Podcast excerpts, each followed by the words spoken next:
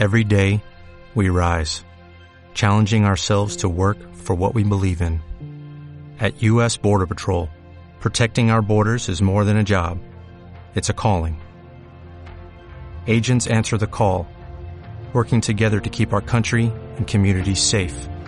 If you're ready for a new mission, join U.S. Border Patrol and go beyond. Learn more at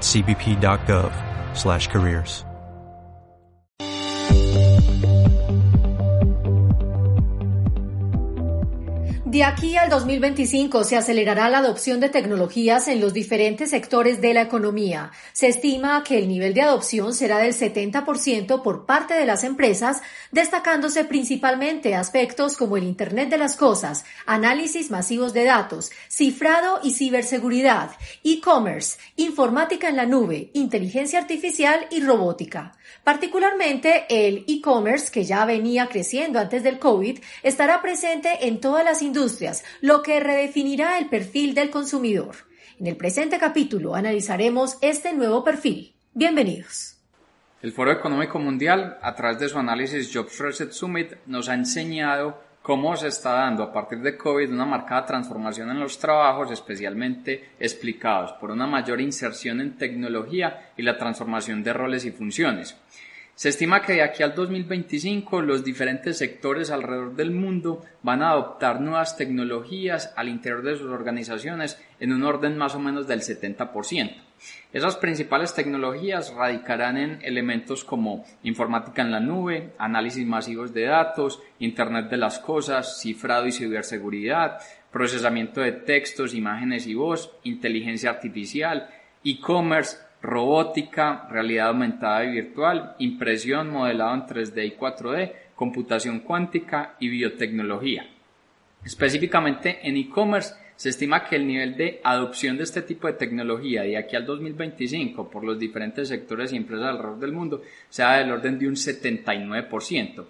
Y es que a diferencia de tecnologías como lo es la biotecnología o la computación cuántica, la impresión 3D o la realidad aumentada virtual, que tiene una aplicación muy particular en algunos segmentos o en algunos sectores, el e-commerce termina siendo transversal a todas las actividades. Y adicionalmente venía con una inserción marcada incluso en tiempos anteriores de COVID.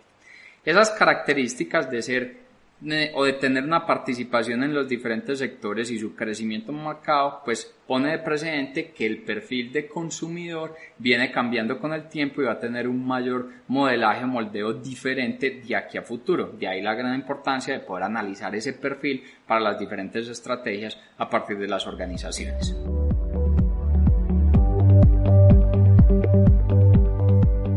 El Banco Mundial estimaba que Colombia, la población del país, tenía más o menos en el 2018 solamente el 8,4% acceso al comercio electrónico. Eso terminaba siendo una cifra bastante baja, teniendo en cuenta que el promedio de la región era del 10%, en el mundo un 24% y los países OCDE ese nivel de acceso a comercio electrónico era del 61%. Pese a esas cifras bajas, cuando miramos los datos de la Cámara de Comercio Electrónico en nuestro país, mirando las compras en línea, se estimaba que en 2016 el volumen de compras en línea era de 11,7 billones de pesos.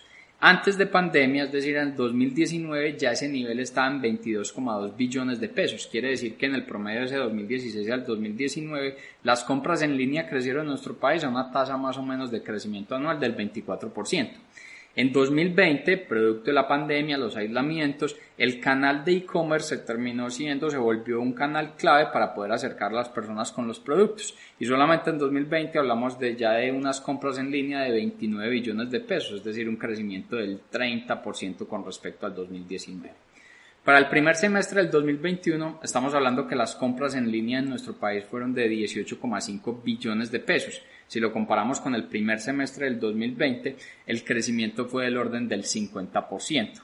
Impulsado adicionalmente de la inserción de, este tipo de tecnología que venía desde años atrás, particularmente en 2020, 2021 ayudó al e-commerce elementos asociados a la protesta social que conllevaron al cierre de diferentes comercios físicos y de ahí promover ese canal electrónico.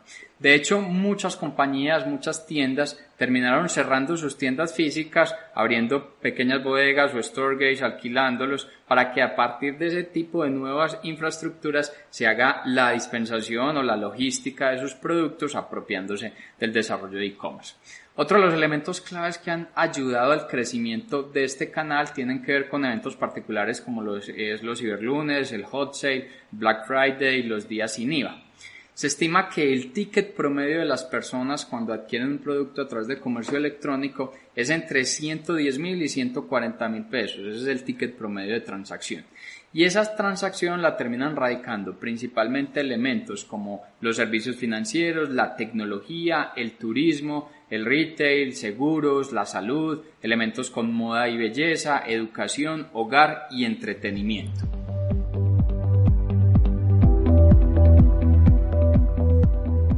IDC, que es una consultora principalmente en elementos de tecnología, pues ha advertido que lo que estamos viendo es un nuevo perfil del consumidor digital. Y recientemente hizo un análisis en Estados Unidos analizando las características de este consumidor en una de las categorías con mayor demanda en comercio electrónico, que es la tecnología. Básicamente lo que encontró IDC es que las personas o este nuevo perfil de consumidor tiene sus particularidades dependiendo de la edad y de su nivel de ingresos. Se estimaría que las personas que tienen mayor nivel de ingresos y que tienen mayor conocimiento tecnológico, como las personas jóvenes, son los que incrementarían o estarían presentando un mayor nivel de transacción en elementos de tecnología. Sin embargo, los datos que están mostrando que las personas que tienen un nivel de ingresos anual inferior a los 50 mil dólares y tienen menos de 30 años crecieron en compras de tecnología en el orden de un 15%. En ese mismo rango salarial, es decir, menores a los 50 mil dólares, pero ya personas entre 30 y 39 años, crecieron en un 15%. Y cuando se analiza las personas con mayor niveles de ingresos, es decir, salarios anuales superiores a los 100 mil dólares y radican entre 40 y 55 años, su tasa de crecimiento en tecnología fue apenas un 6,4%.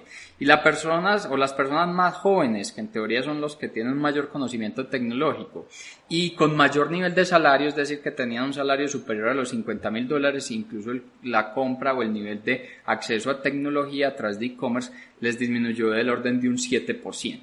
De ahí entonces las particularidades de ese nuevo consumidor digital.